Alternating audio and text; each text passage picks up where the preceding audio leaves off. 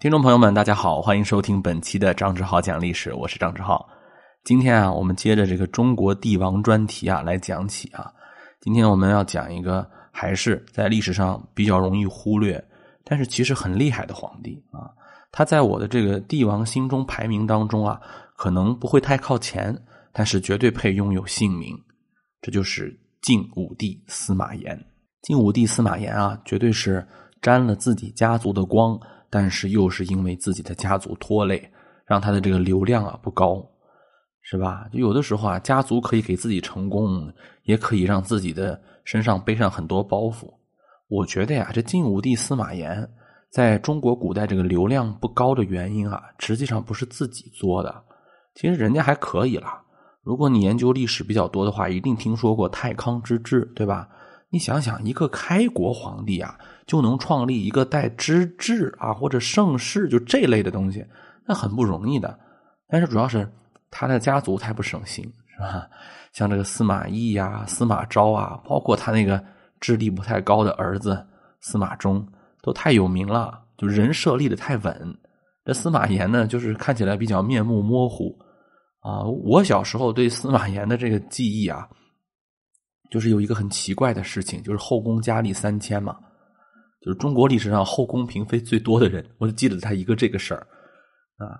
据说这司马炎，嗯，后宫佳丽到什么程度哈？就是他主要是接管了东吴的后宫嘛，所以有很多很多的人。东吴出美女嘛，是吧？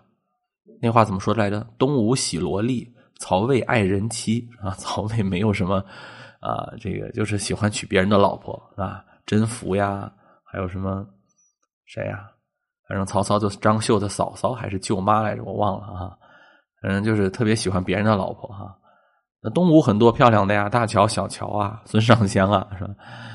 当然，孙尚香是戏曲人物啊，历史上有没有这个人还是存疑的。反正就是很多江南美女被晋武帝给纳入后宫了，就说啊，他这个坐着一个小羊拉的车啊。小羊呢在前头走，他在后面拿着轻轻呃拿着鞭子轻轻的抽啊。这个羊呢停在哪里就去哪个地方临幸这个后宫的佳丽。这些后宫的人呢，为了让皇上能够来到自己的后宫被临幸啊，增加被点击的机会，他们也选择了一个方式，就是在自己的后宫的这个门口啊种一些青青草，希望呢羊儿路过之后会停下来。这就是我小时候对于晋武帝的唯一印象。但其实，如果你认真去学习历史啊，你就会知道，晋武帝司马炎其实他是以推崇节俭著称的。你没有听错，他一开始就是要推崇节俭。司马氏的这个西晋政权一开始是打着儒家的旗号，求俭是吧？俭是美德啊，这是他一开始就怎么说呢？一个立国之本。但是后面全完全跑偏了。我们来看一看这个司马炎啊。要说这司马炎，咱就必须要说他确确实实是一个大一统王朝的开创者。所以说，实际上他是可以和那些什么刘邦啊啊，什么朱元璋呀啊，包括就是这些人算是一个序列的啊。虽然他的王朝很短了，但是毕竟人家做到了连曹操、曹丕、司马懿都没有做到的事情嘛，是吧？匡定乱世，一统中原，人家做到了呀。西晋一共五十年，司马炎一个人就占了二十五年，虽然很短吧，是吧？但是为啥会出现这样的情况呢？咱们要来说一下啊，这个皇帝千万要说他的家族啊，一块儿说，不能单聊他，因为咱们毕竟知道啊，他这皇上当的也是几代人的经营，几代人呢？有人说我知道，三代人嘛，司马懿，对吧？司马师、司马昭，然后到他司马炎。不是，可不止三代，起码得有五代六代之多。为什么？因为这个司马家族能够崛起，就不止三代。曹魏取代东汉政权，其实就花了一代人嘛。曹操、曹丕，西晋看起来好像花了三代人，可以从司马懿算起，就是三代人。但是你想想之前啊，啊，司马懿的大哥司马朗就给曹操办事儿了。司马懿死后，他的两个儿子司马师、司马昭继续服务曹魏政权了。而且，咱们如果看《三国演义》啊，或者说一些文学作品啊，就知道哈，虽然说是演绎嘛，也有一些历史真实。哎呀，那个司马家呀，简直简直是又得归舔，是吧？然后又得小心翼翼的赔不是，对不对？这个官当的太那什么了。东汉啊和西晋啊，这是一个中国重要的转折时期。呃，去年有一本书，大家可以推荐大家看一看一下啊，它就叫《魏晋武帝司马炎》，哎，叫叫这个晋武帝司马炎。是我比较推崇的，我经常在我的节目里面讲嘛，就是这个京都史学派啊，是京都史学派的历史学家写的。京都史学派专门研究魏晋政治史的专家叫福原启郎，这本书去年也是挺轰动的啊，我给大家来介绍介绍哈。就他就提到，我们一定要从一个司马家族整体的方向去理解这个西晋政权和司马炎这个人。如果你去查阅历史啊，就是司马懿的高祖父。司马懿的高祖父在汉朝的时候就已经出仕做官了，有人说呢是做过征西将军。如果真的是做过征西将军的话，那就是高级军官了。我们知道，在那个时候，如果你是个大家族，你就是有郡望的，对吧？有一个望族嘛，你是一个。这个当时他的家族叫河内郡，河内不是越南那河内啊，就是今天河南洛阳这一块中原望族呀。是吧？你想想，为什么司马懿会有司马八达之称？一个家族里面那个兄弟这么多人都受过良好的教育，都有本事，这不用说，就是因为有钱，啊，没有别的原因，还有啥原因啊？那几个农民的孩子，他当时他当时想受教育，他没那机会啊。司马懿的曾祖父和祖父起码做过当时的地区一把手，虽然官不知很高，这个地方呢。嗯，有些历史学家有争议，我给大家稍微介绍一下哈。有些历史学家认为，我们可以完全的把司马家族认为是啊高门望族，就是门阀阶层。但也有人说，司马懿的出身，他们家的出身，也就是汉代中低级军官。等到了司马懿的曾祖祖父的时候，就已经很低了。等到了司马懿父亲的时候呢，就呃只能说是一个中中下层。这这个官员了，呃，所以说他不能算是严格意义上的望族，这个见仁见智。我们作为历史节目呢，我们不做判断，我只给大家介绍这两种观点。如果你问我个人呢，我倾向把司马懿家族看成是望族，为什么呢？虽然他的官啊当的并是不大，咱们想一下这个《红楼梦》就知道嘛，《红楼梦》真的到了那个主人公那一代的时候，贾宝玉那一代的时候，朝里面做官的能有几个呀？没有几个吧？就算做官，也不是什么。一品大员、二品大员的，但是他那个威望还在，就是曾经人家封过公侯的人，他就是不一样，是吧？熏陶他是不一样的，对不对？而且他有一个，算是一个怎么说呢？大家对他的认可，就算你今天炙手可热，你像曹操，你倒炙手可热，大家认不认你啊，也是一回事儿，是吧？所以司马家族呢，是后来以整个家族的身份。所以你不要老是以为是司马懿怎么回事，是以整个司马家族的身份加入曹魏集团的。司马懿只不过是这个家族的家军领袖而已，啊，为啥司马懿是家军呢？因为他哥死的早，他哥要是不死，那就司马朗是家军。司马朗是四十七就死了吧？他要是活得久一点的话，可轮不到司马懿，就轮不到司马炎了，是吧？就是这个情况。这个当时还是很讲究这个啊，大哥呀、二哥呀，这个这个排行的。曹操就不行了哈，曹操是因为当时东汉末年呀，宦官势力不是很强吗？当时有一个习惯，就是宦官呢，宦官不能生孩子嘛，是吧？这玩意儿你再强你也变不出来，是吧？他就有一个风俗，就是宦官呢领养一些别别人家的小孩啊，拓展自己的势力，否则这宦官没有办法拓展嘛。曹操的父亲曹嵩应该就是做了曹腾曹腾的这个养子，所以在当时就大家总是看不上他。可是大家要想一个道理啊，就是如果你真心去分析曹操团队当中，那可不只是司马家呀。你像这个荀彧、颍川，对吧？杨修、弘农，是不是？弘农、杨氏、颍川、名士，这都是望族啊。为啥就加入曹操集团了呢？有时候啊，你口号喊的震天响啊，你说我就是啊，叫什么来着？呃，不看出身嘛，叫唯才是举，对吧？是你唯才是举，我们不反对啊。曹操确实是他必须唯才是举，因为你本身就不受人家待见，你要不再唯才是举，你怎么扩张自己呢？但是话又说回来了，你敢一点都不依靠大族吗？比如说啊，你如果说不依靠大族，你的人才源头从哪儿来？啊，你说寒门也可以，寒门就没有那么多教育的资源，他就不可能有那么多人才啊。上升通道是吧？人才资源，包括田产经济，对不对？还有一个很现实的问题，大家都忽略了。大家不要以为是哇，曹操得人心，很多世家大族都跟着他。荀彧，咱们先放下不说啊，你们是不是忘了官渡之战了？如果想一下，官渡之战要是不输呢？我可以这么说啊，官渡之战如果不输，起码不可能那么多士人集团成批量的向曹操投进去。那我不能总投刘备吧？是吧？那刘备是啥人呢？对吧？那那那那出身更低。你说有人是他不是中山靖王之后吗？好的老天爷啊，那是罗贯罗贯中给他们编的，是吧？你去看看当时的这个呃门阀望族，他们认的起码是一个现实的一个家族声望。你说你是帝室贵胄，谁认你啊？而且你去那个刘备的集团，那是一个五人集团，你更没有出头之日了。对不对？所以中原地区的人，他也不能背井离乡跑东吴去啊！东吴有没有他的地方啊？啊，所以没有的选呐。我想别的地方去，我也没别地儿去啊，啊，只能选曹操了。起码当时曹操击败了袁绍，大家就觉得哦，在乱世当中求生存，那我肯定要依靠一个能保护我的人呐。曹操呢，也正忙着用人，你看一撇几鹤呀，是吧？一拍即合，对不对？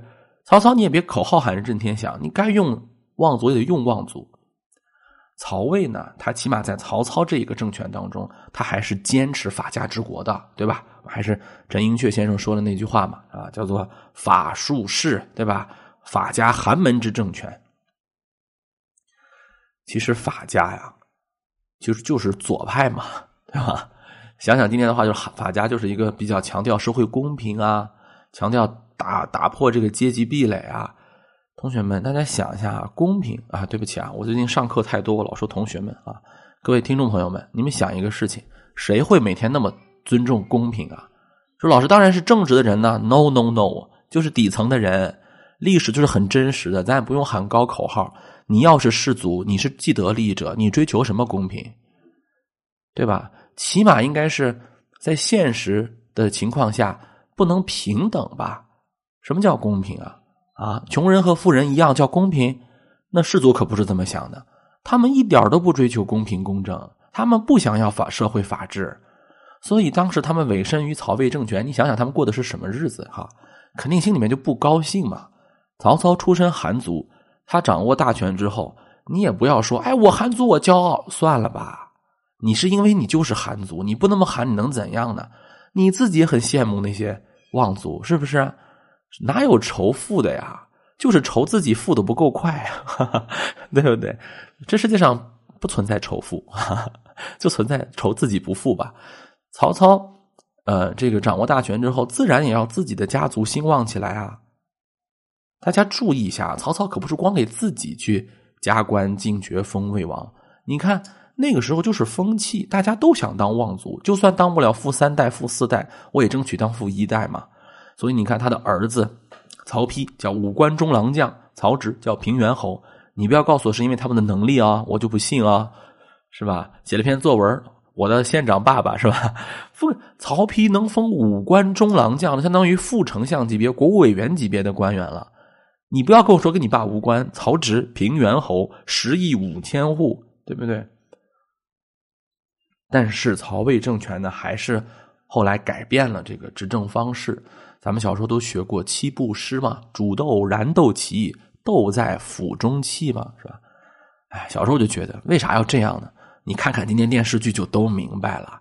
凡是经过夺嫡上台的皇帝，他怎么能够对宗室好呢？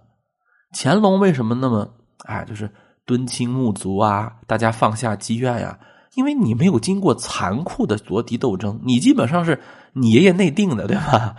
你看看你爹雍正，你死我活呀，所以他不可能就是对他们那么好。嗯，这个侯耀文不是说嘛，郭德纲被别人欺负的太久，所以睚眦必报，这是有道理的，是吧？哎，曹丕当时为当这皇上，哎呀，可是想了各种各样的招恨不得连老婆都卖了啊！这个故事完了咱们再说吧，咱们今天不是讲曹丕嘛？所以曹丕称帝之后，他就削夺了宗室的权利。当然，我们也不要以个人的形式去理解这段这段历史啊。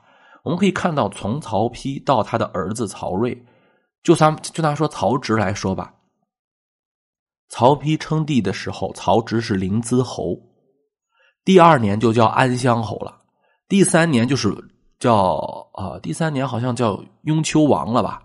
我记得不太清楚，还是真成王啊？不是真成王，就是雍丘王。然后到了他的儿子曹睿的时候，就一次一次的被改换封地，就是不给你这个能力经营自己的实力嘛？为啥呀？就是因为当时啊。嗯，作为法家寒门政权的这个曹丕啊，他害怕，哎，这个宗室做大，这是当时的一个时代所限，他就要极力限制宗室势力。但是呢，哎，防得了宗室，防不了外人，这个咱们历史都知道。呃，当时还有这个呃，就是写《三国志》的那个陈寿还发出感叹嘛，说你看作茧自缚了吧，你自己定的规矩吧，自己。所以当时人家司马懿。就是他们家族司马家族的人啊，后来侵夺他们曹家政权的时候，没有人出来，就是真的一个姓曹的人能出来跟他们 PK 的，就不行吗？司马家族望郡出身，当时的士人阶阶层啊，认为我们真的不想再忍这帮人了。你九品中正我们也受不了，因为你们这个法家政权啊，太这个不把我们士人当回事了。他还是希望着袁绍能够还魂嘛，是吧？那袁绍是活不过来了，对吧？袁家四世三公，司马家族，嗯，虽然不是很高吧，但是也不错吧。起码你是士族阶层自己的人，而且呢，司马家族人家呀，就懂得士人阶层的那套玩法。比如说，他比较注重舆论，是吧？大面积的推行，我们要维护统一呀。司马家的人也确实能力也强，你光出身高，那么多出身高的人呢？司马家族能力也强，后来整个曹魏政权，不管是蜀汉这一方、东吴这一方，包括辽东那一带，基本全得靠司马家的人镇着，而且司马家的人还能活，是吧？又能活又能忍，是不是？西晋政权在中国历史上有一个重要意义，就是凡事啊，你不试一试，你不知道。你不要老说咱们有道路自信嘛，就一直有道路自信，这是今天，对吧？我们都尝试过了，中国人在。近代百年当中，什么没试过呀？对吧？哪一个更适合我们？我们自己心里门儿清。但古代不是啊。如果你不试一试这种世家豪门治国，你怎么知道就不行呢？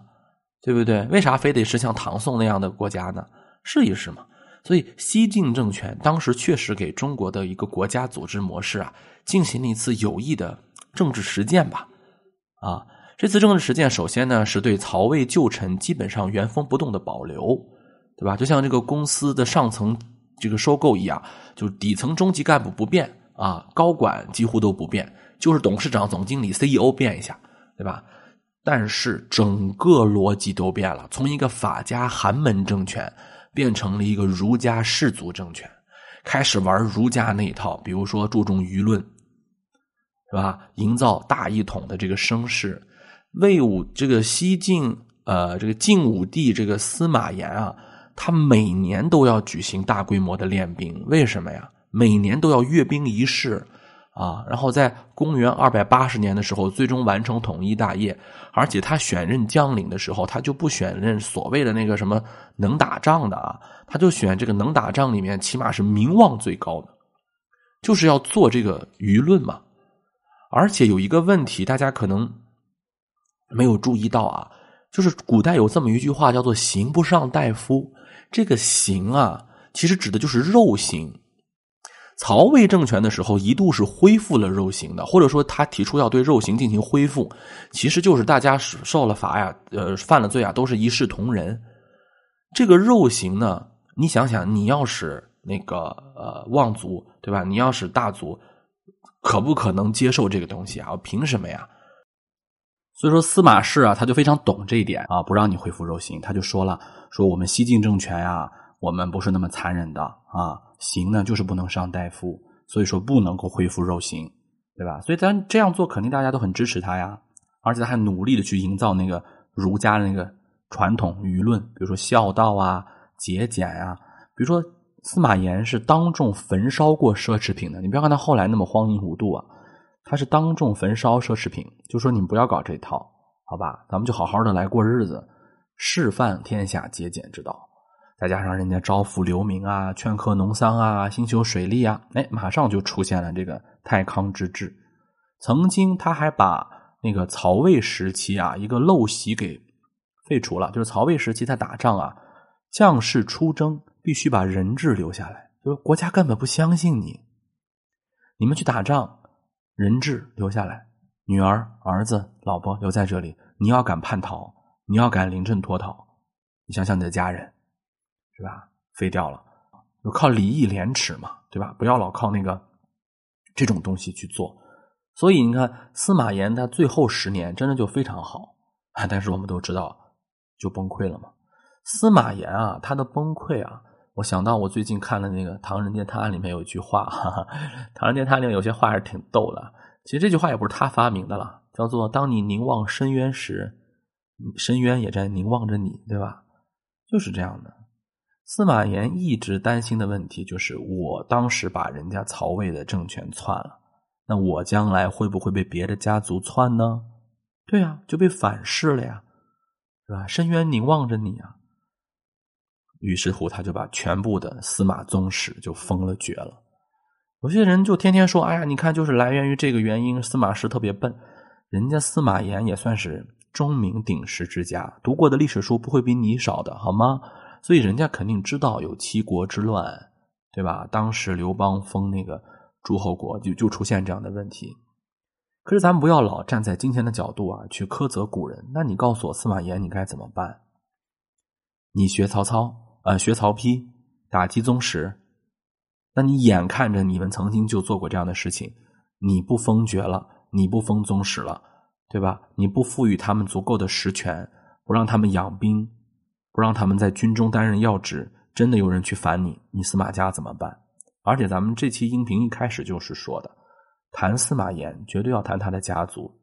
你是以一个家族的形式崛起的，崛起之后你就念完经打和尚，用人朝前不用人朝后，对吧？对你的家族那么的刻薄寡恩，你让天下怎么看你？你是要以儒家世家大族的那个东西去治国的。所以你明知道有西这个西汉的七国之乱啊，你也不得已啊，这就是那个时候的时代规则呀。西晋之所以重用宗室，这是时代使然。西晋是由司马皇族为首的门阀贵族联合统治的，你司马大家族是头号既得利益集团，相当于你是国家第一家族，对吧？西晋第一家族，你必须要给当时的家族做个示范。对吧？因为你注重就是舆论嘛，对吧？所以你可以看到哈，司马家族想是通过公论让国家能够重建秩序，但是他反倒越来越让这个国家私有化了。所以那个时候就想想啊，也是老百姓也是很苦啊，哎，天灾、饥荒、战争、人祸一个都少不了，还有大家族的盘剥。后来我们知道那些大家族变得越来越过分了。王石斗富，小时候学过吧，对吧？晋武帝的舅舅叫王凯嘛，他跟那个首富石崇石崇两个人斗富。那我就问大家，你斗富那些钱，那些那些一走路就要几十公里的那种紫色的绸缎，那种珊瑚树，啪就打碎了，再拿出一个更大的，那钱是从哪儿来的？那不都是老百姓的吗？对吧？你魏武，你晋武帝后宫佳丽上万人，谁供养啊？所以一旦灭掉东吴之后，西晋政权安定了以后，开始就迅速陷入这种纵情享乐之中。而且那个时候，呃，你在这样的气氛里头，国家就能展现出一种为什么那个时候很多的佛教的石窟啊，然后为什么呀？那个时候宗教、道教、佛教都很兴盛，苦呀。老百姓很苦啊，啊，要么呢就是那种精致的利己主义者，人生得意须尽欢，莫使金樽空对月，来吧，啊，没有底线了嘛。我们老说那个他那傻儿子啊，就是那个司马衷说那个为何不吃肉糜呢？那你说他不说这个话，他说什么？他就是这个豪奢当中长起来，他不可能离着下层太近。他只能问出为何不吃肉糜，而且历史上很多人说这个司马衷啊，可能智力上就是有问题，可能就是因为他们这个大家族啊，可能有这个遗传病。当时就有人说了，那咱们不行就立个贤嘛。但是你想想，一切的源头就是在你们要标榜世家大族儒家治国思路。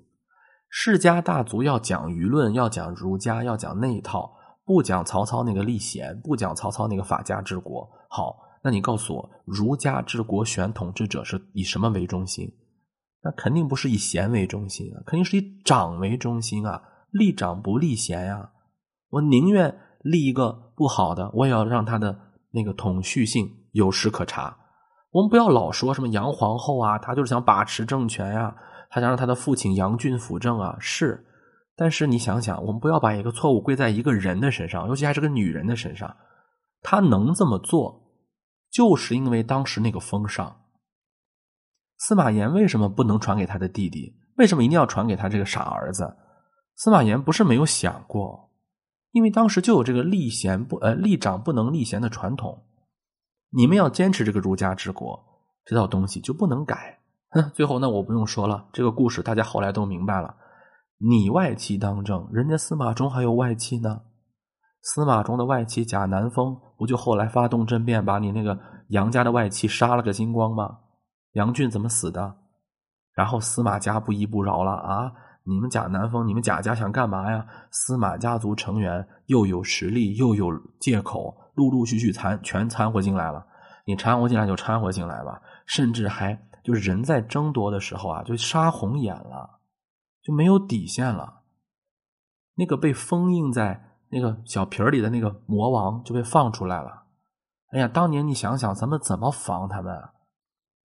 那个潜在的封印被解除，匈奴人被引进来了，北方各种的鲜卑、羯、氐、羌、南匈奴。啊，氐族全部都来了。你像氐族不就在四川一带就建国了吗？啊，很快北方的胡人也自立政权，五胡十六国。司马家族好不容易你得来的这个西晋大一统局面，不到百年，是吧？五十多年没了，不到半个世纪，别说一个世纪了，土崩瓦解了。啊，所以这个司马炎啊，真的也是，我觉得他是生错了时代。是吧？他是成也家族，败也家族。哎，好在我们今天啊，可以活在一个能够通过自己独立、通过自己的努力啊，能够过好幸福一生的时代，不用靠家族了。真的是，再也不想回到那个时期了。虽然说我们今天，我知道在评论区里面，我知道这儿肯定就会有人说了，今天大家族一样怎么怎么样啊，家族怎么样？咱们可以在评论区里讨论讨论啊。其实今天还是留给了我们很多的空间的，大家不要那么悲观，你说是吗？好，今天这期节目我们就聊到这里，我是张志浩，下一期我们再见。